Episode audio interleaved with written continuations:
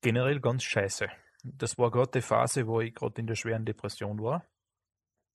Und ich habe einfach irgendwo Halt gesucht. Habe irgendwo meine Wut auslassen müssen. Dafür waren die Foren für mich da.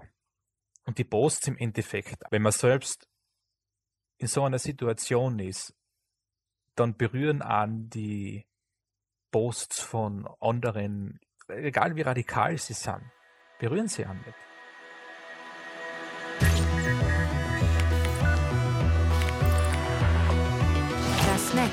Andererseits Andere Sitten. Das ist das Netz. Neun JournalistInnen, eine Redaktion, die dich mitnimmt in dir vielleicht noch unbekannte Ecken vom Internet. In dieser Staffel geht es um die Internet-Subkultur Incels. Involuntary Celibates. Auf Deutsch unfreiwillig zölibatär. Das ist Folge 4 von 5. Hast du das Gefühl, die ersten drei Folgen waren schon keine leichte Kost? gewesen? In dieser Folge wird es noch nicht leichter. Wir reden jetzt über Gewalt, Gewalt an sich selber und Gewalt gegen andere. Wenn dir das zu viel ist, dann überspringst du die Folge besser.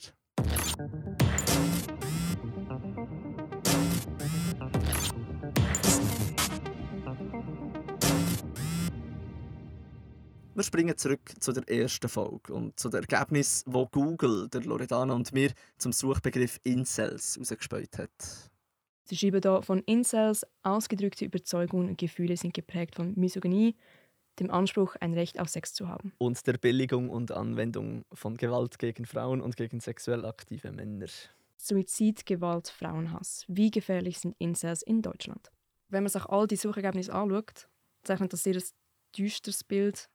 Die Artikel zeigen es. Amokläufe und Attentate werden heute häufig mit Incels in Verbindung gebracht.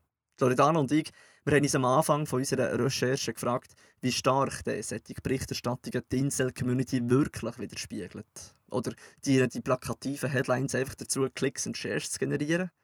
Darum haben wir in den radikalen Incel-Foren nachschauen, wie in der Community über solche Attentate geredet wird.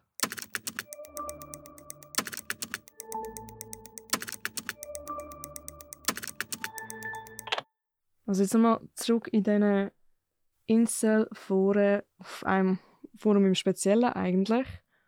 Und wir haben jetzt mal nach Inhalt gesucht, was sich mit dem Thema Attentat befassen. Genau. Ja, jetzt hier zum Beispiel einen Thread gefunden, der heißt ähm, How to become a saint, also wie, wie wird man heilig ähm, als, als Incel und irgendwie der vierte, fünfte Kommentar ist, äh, ja, du musst halt in die Fußstapfen äh, von einem berühmten Incel-Attentäter treten. Das sind so weitere Reaktionen auf das. Ja, also es, es gibt dann äh, weitere Bestätigungen. Also man, man muss halt nachher äh, dem Attentäter folgen und Mhm. nachher ist der Thread dann aber auch schon relativ gleich vorbei. Das ist jetzt ein Thread, der etwa zwei, drei Wochen alt ist. Ja, also ich finde, wenn man sich die Sachen anschaut, dann sieht man schon, dass vieles gerechtfertigt wird und halt auch so ein bisschen mit dem Vorwand. Ich sage nicht, dass Gewalt gut ist, aber eigentlich die Person, die das gemacht hat, ist grundsätzlich gleich ganz okay gewesen und so weiter und so fort. Also es wird dann gleich verharmlost. Also es wird vor allem verharmlost. Also äh, es, es gibt so die, die äh, man akzeptiert oder man versteht, ähm, d- d- wie sich der Attentäter gefühlt hat und darum kann man es zu einem gewissen Grad auch verstehen. Das ist so eine, eine Ebene. Die andere Ebene ist nachher so, ja, ähm, wenn er er, er ist äh, gar nicht so ein guter Attentäter gewesen, wenn er jetzt noch äh, bessere Waffen hat dabei gehabt, dann hätte er noch viel mehr können erreichen. Ähm, also ja. Ja, aber gleich auch so ein bisschen, ich finde, das ist noch zu wenig rausgekommen, das Glorifizieren, oder? Person XY ist eigentlich sehr ein guter Mensch, der Mensch war gescheiter als alle anderen Menschen und aufgrund von dem hat er das gemacht, weil er sich das und das dabei überlegt hat. Also richtig fachgesimpelt darüber, was in dieser Person auch noch vorgegangen ist. Finde ich auch, nimmt auch noch recht erschreckend, oder? Sich so intensiv mit so etwas zu befassen. Ich finde es ganz schwierig und ähm, ja, es hinterlässt einfach auch sehr ein ungutes Buchgefühl.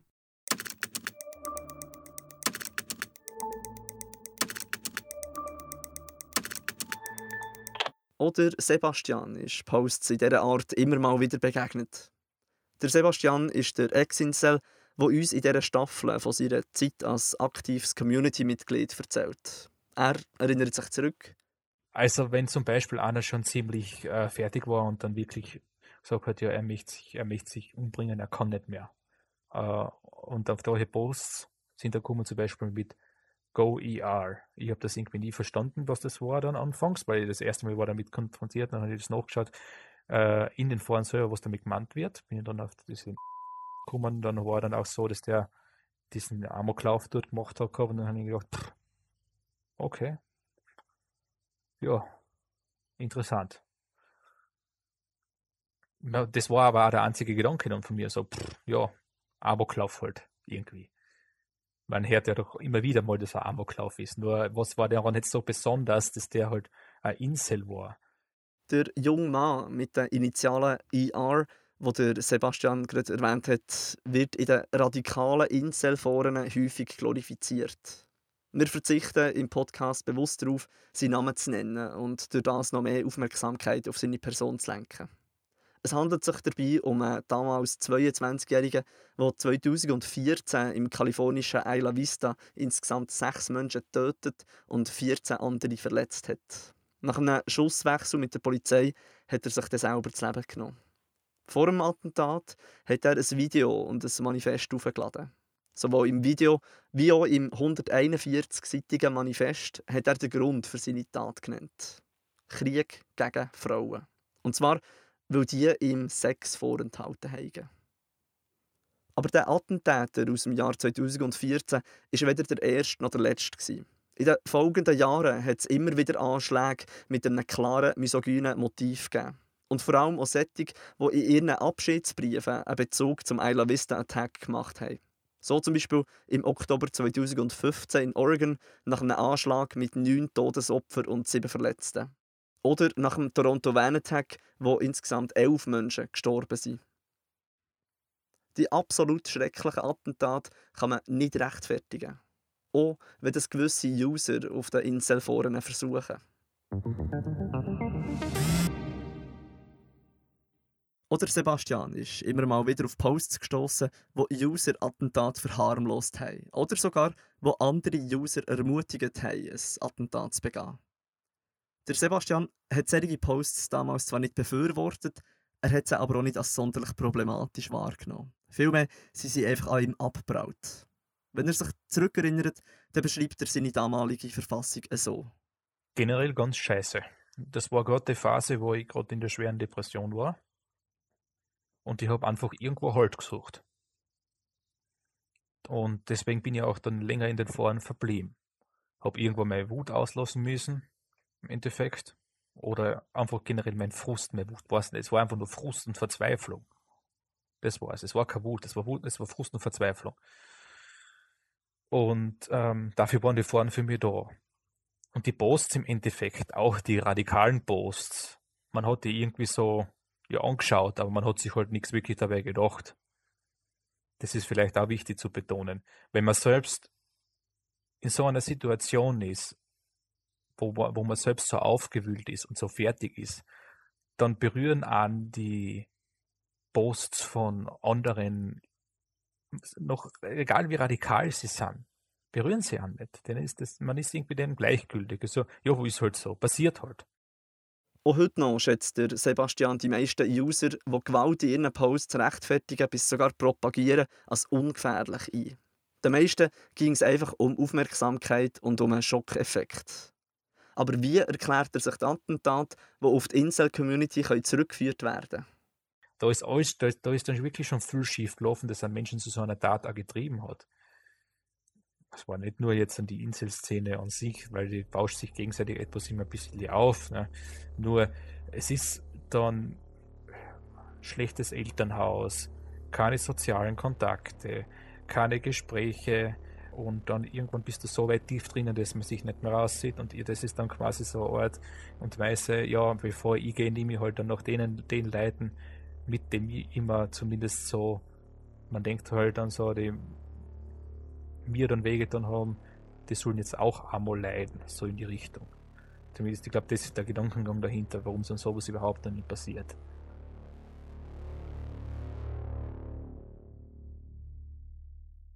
Die Beweggründe und das Gefahrenpotenzial, das von Incels ausgeht, das spaltet Geister. Es gibt zum Beispiel einige, die sagen, dass man bei Incel-Attentaten nicht von Terrorismus reden kann, weil Terroristen ja versuchen, mit Terror ein politisches Ziel zu erreichen. Dazu die Soziologin und Incel-Expertin Veronika Kracher. Das verkennt jedoch oder verleugnet ganz bewusst, dass Misogynie ein politisches Motiv ist. Also Frauenhass und eben der Wunsch nach patriarchaler Herrschaft, der ja auch einfach integraler Bestandteil der Black Pill-Ideologie und einer Insel-Community und vor allem Inselgewalt ist. Das ist etwas Politisches und es ist grundfalsch, Frauenhass zu entpolitisieren. Ähm, deswegen ist es eindeutig der Fall, dass wir Inselgewalt als Terrorismus einstufen müssen, weil das schreiben die Attentäter ja auch in ihren Manifesten oder geben es in Gesprächen mit der Polizei an, dass sie ähm, eine Gesellschaft herstellen wollen, in der Frauen dazu da sind, männliche Bedürfnisse zu bedienen. Also das Ganze als Amokläufe zu verharmlosen, ähm, ignoriert halt auch einfach, dass diese Inselattentate ganz gezielt Misogynie als Ausgangslager haben. Also da geht es wirklich explizit darum, Frauen oder Menschen, die Sex haben, zu bestrafen. Also auch der Attentäter von Toronto, der hat dann so gesagt, hier äh, mein Ziel ist es, die Chats zu ermorden, damit die Stacys, also attraktive Frauen, mit uns, den Incels, schlafen müssen. Bei einer Incel-Szene ist es ist ja auch einfach so dieser dieser Selbsthass und dieses Gefühl, aufgrund seines Aussehens und aufgrund der Sexlosigkeit diskriminiert zu werden, das ist ja der Ausgangspunkt von diesen Taten.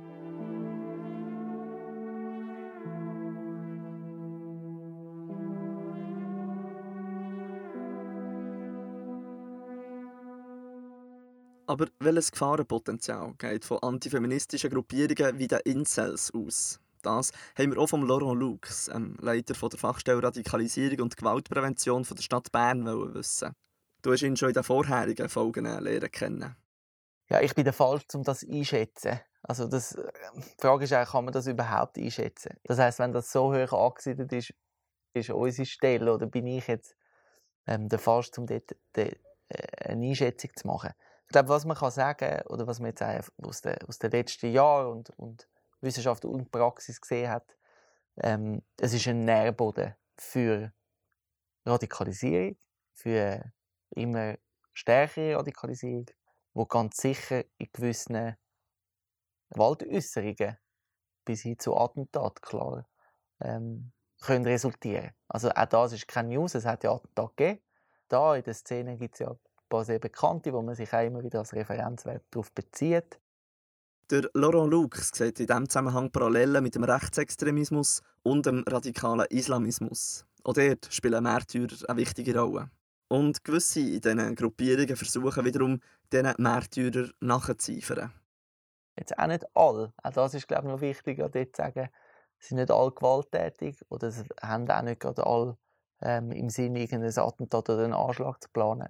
Aber ähm, ja, der Nährboden ist es ganz sicher ähm, weil es eben genau diese Faktoren drin hat, mit Gemeinschaftsfinden, mit wahrscheinlich äh, im Zusammenhang mit einer gewissen Beeinflussbarkeit auch, mit vielleicht auch einer Steuerung in eine gewisse Richtung, das heißt eine gewisse Stoßrichtung von diesen Bewegungen. Ähm, und ich glaube, man kann es relativ einfach sehen, wenn, ich sage jetzt in einem Forum steht, ähm,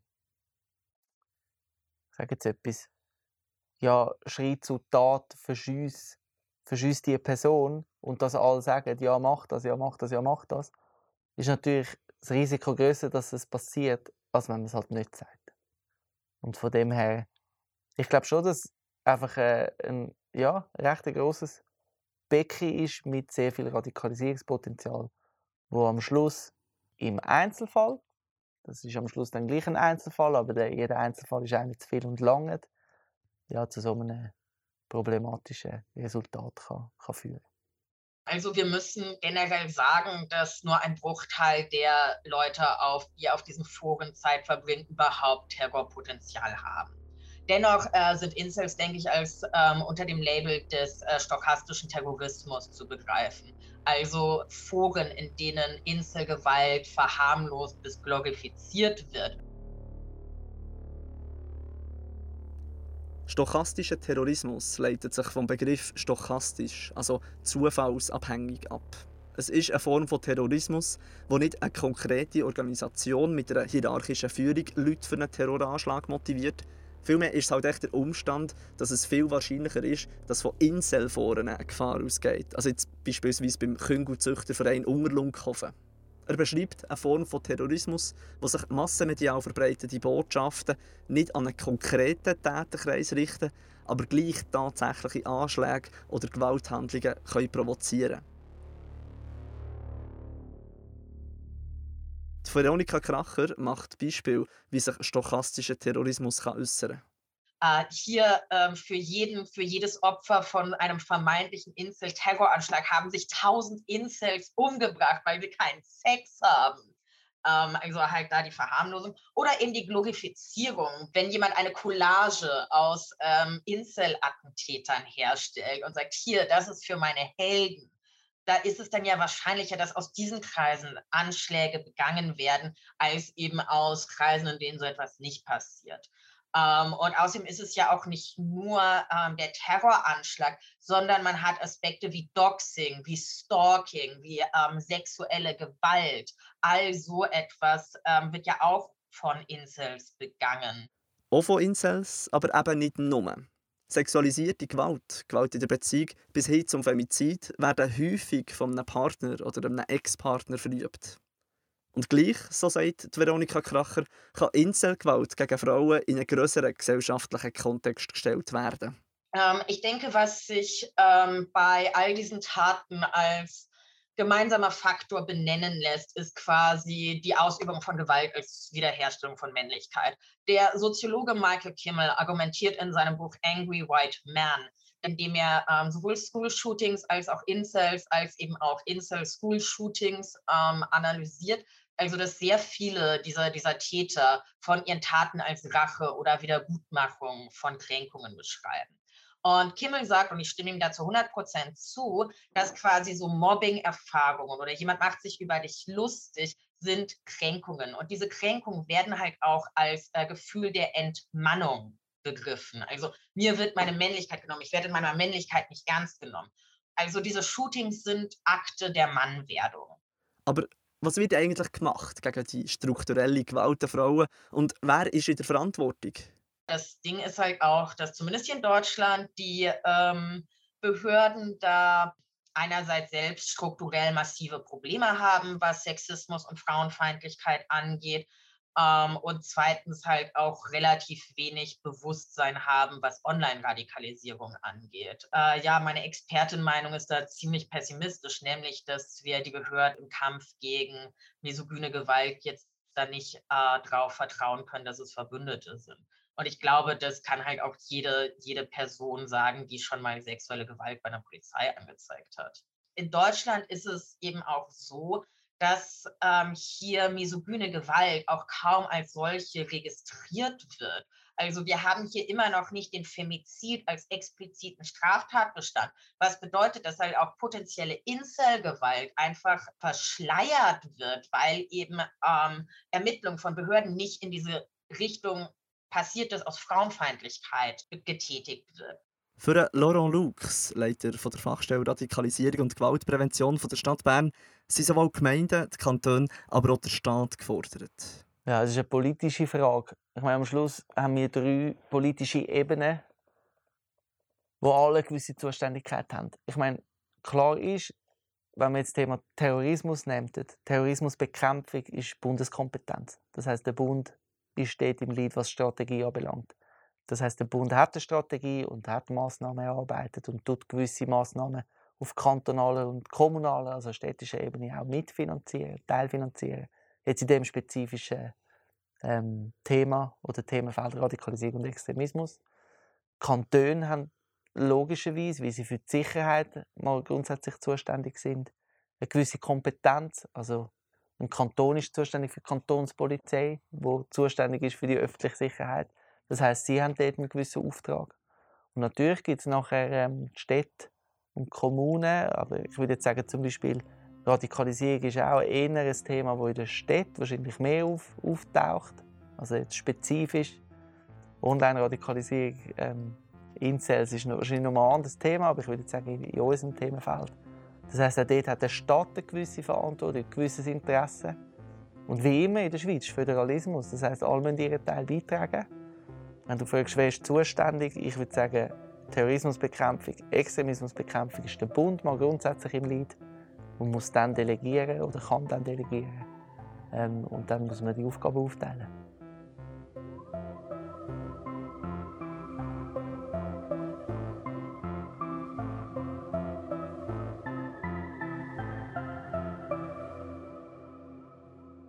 Der Hass gegen Frauen und die Gewalt gegen andere ist ein konkretes Problem, das von der Incel-Community häufig verharmlost oder gerechtfertigt wird.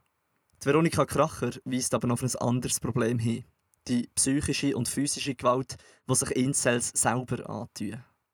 Das ist etwas, äh, worüber sehr wenig gesprochen wird und was ich auch immer versuche, dann doch zu thematisieren nämlich dass wir Incels auch als Mental Health Crisis begreifen müssen, was eben auch in einer Community, in der permanent gesagt wird, niemand liebt dich und du bist hässlich äh, und du kannst dich eigentlich gleich umbringen, halt was ist, worüber man sprechen sollte. Also ein geflügeltes Wort der Community ist ja Rope or Curve, also häng dich auf oder ähm, lerne halt mit deinem Elend umzugehen im Rahmen der Black Pill-Ideologie, die halt einfach wahnsinnig nihilistisch ist und voller Selbsthass, ist es kein Wunder, dass deren Anhänger psychische Krankheiten entwickeln. Genauso, wenn ihnen permanent äh, von der eigenen Community gesagt wird, hier, du bist hässlich und alles ist scheiße. Mit Mental Health Problemen und Suizidalität ist auch der Sebastian während seiner Zeit in der Community regelmäßig konfrontiert worden. Es hat immer wieder einen Boss gegeben, der, was, der sich äh, quasi umbringen wollte und ähm, so noch einmal einen letzten Hilfeschrei quasi gegeben hat. Das hat es immer wieder gegeben. In diesen Fällen hat der Sebastian das Gespräch gesucht. Meistens äh, Leute, die sich schon an der Grenze zum Suizid äh, begeben haben, wo ich dann gesagt habe, noch nicht quasi. Also schau, dass du da an gewisse Personen, die noch haltest, oder was ist mit deiner Familie zum Beispiel, weil die hat mir auch immer Rückhalt, Rückhalt gegeben. Und äh, da habe ich dann mehr mein, meine Kommentare dann draufgeschrieben. Dass suizidale User auf aufmunternde Posts wie die von Sebastian treffen, das kommt in den Foren sicher etwa die vor. Sehr häufig ist aber das Gegenteil der Fall. Gewisse User stacheln andere zum Suizid an oder sie bestärken sie in ihrem Vorhaben. Die Verbindung zwischen Incels und dem Thema Suizid zeigt sich ganz deutlich an der Tatsache, dass die Admins, die eines der radikaleren Incel-Foren aufgebaut haben, auch noch hinter einem anderen Forum stecken. Dazu die Veronika Kracher. Zwei äh, Moderatoren eines großen Incel-Forums haben auch ein Selbstmordforum betrieben. Äh, jetzt im Dezember haben das Recherchen der New York Times expliziter veröffentlicht, dass auch irgendwie 45 UserInnen dieses Forums sich das Leben genommen haben. Äh, was eben auch etwas ist, worüber man sprechen muss. Nachdem der Artikel erschienen ist, haben die zwei die Adminrolle über ihre Foren müssen abgeben. Die Foren selber sind aber immer noch online. Gewisse Länder wie Deutschland, Italien und Australien haben den Zugang zum Suizidforum blockiert. In der Schweiz ist die Zeit aber immer noch zugänglich. Und unsere Recherchen haben gezeigt, dass sich dort auf dem Forum auch Schweizer aufhalten oder aufgehalten haben. Auch wenn die Tonalität auf dem Forum häufig sehr empathisch und verständnisvoll kann sein kann, hat jemand den Entscheid mal gefasst, dann haltet nach kaum jemand davon ab. Im Gegenteil. Ähnlich sieht die Situation in den Inselforen aus, auch wenn dort der Umgangston untereinander bedeutend gröber ist. Vor allem, wenn man liest, wie sich Insels gegenseitig abziehen.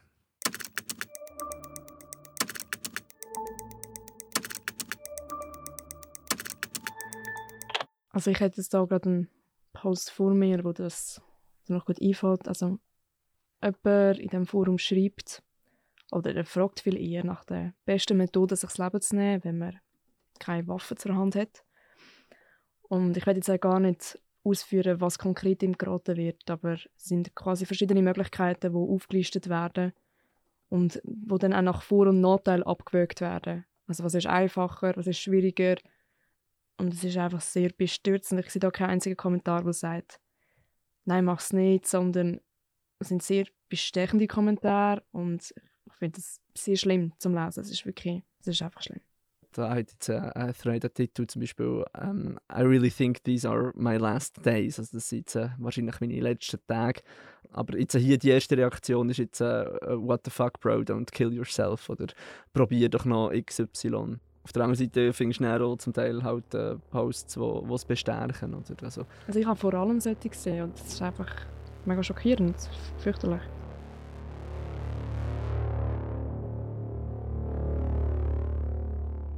Statt professioneller Hilfe finden Incels in diesen Foren Gleichgesinnte, die sich gegenseitig nur tiefer ins Loch ziehen. Da drängt sich eine Frage auf. Was geht da eigentlich ab? Ein kleiner Lichtblick. Die Fachleute werden aktiv. Letztes Jahr erschien das Buch Understanding and Treating Insults im Routledge Verlag, was quasi so das erste Werk ist, was eine therapeutische Herangehensweise an das Incel-Phänomen liefert und in dem versucht wird, Tipps zu geben, wie man halt als Therapeutin Incels behandeln kann.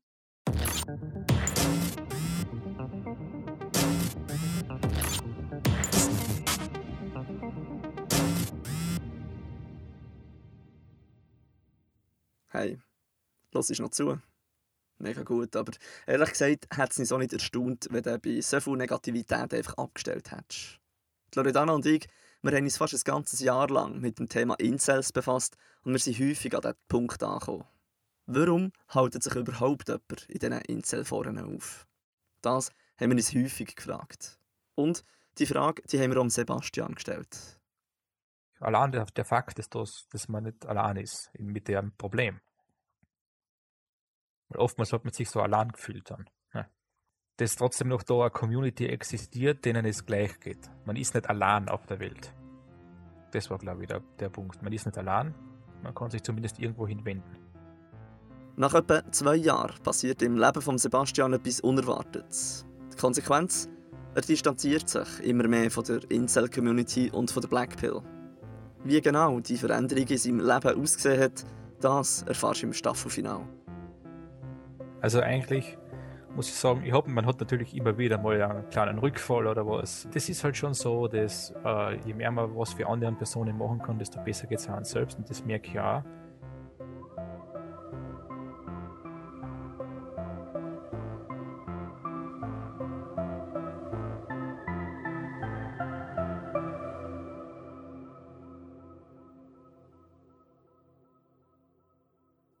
Wenn du psychische Probleme hast oder jemand aus deinem Umfeld betroffen ist, Links zu Organisationen, die dir weiterhelfen können, findest du in den Shownotes. Falls du Fragen oder Anregungen an uns hast, mach uns doch ein Mail an redaktion.das-netz.ch. Wir freuen uns, von dir zu lesen.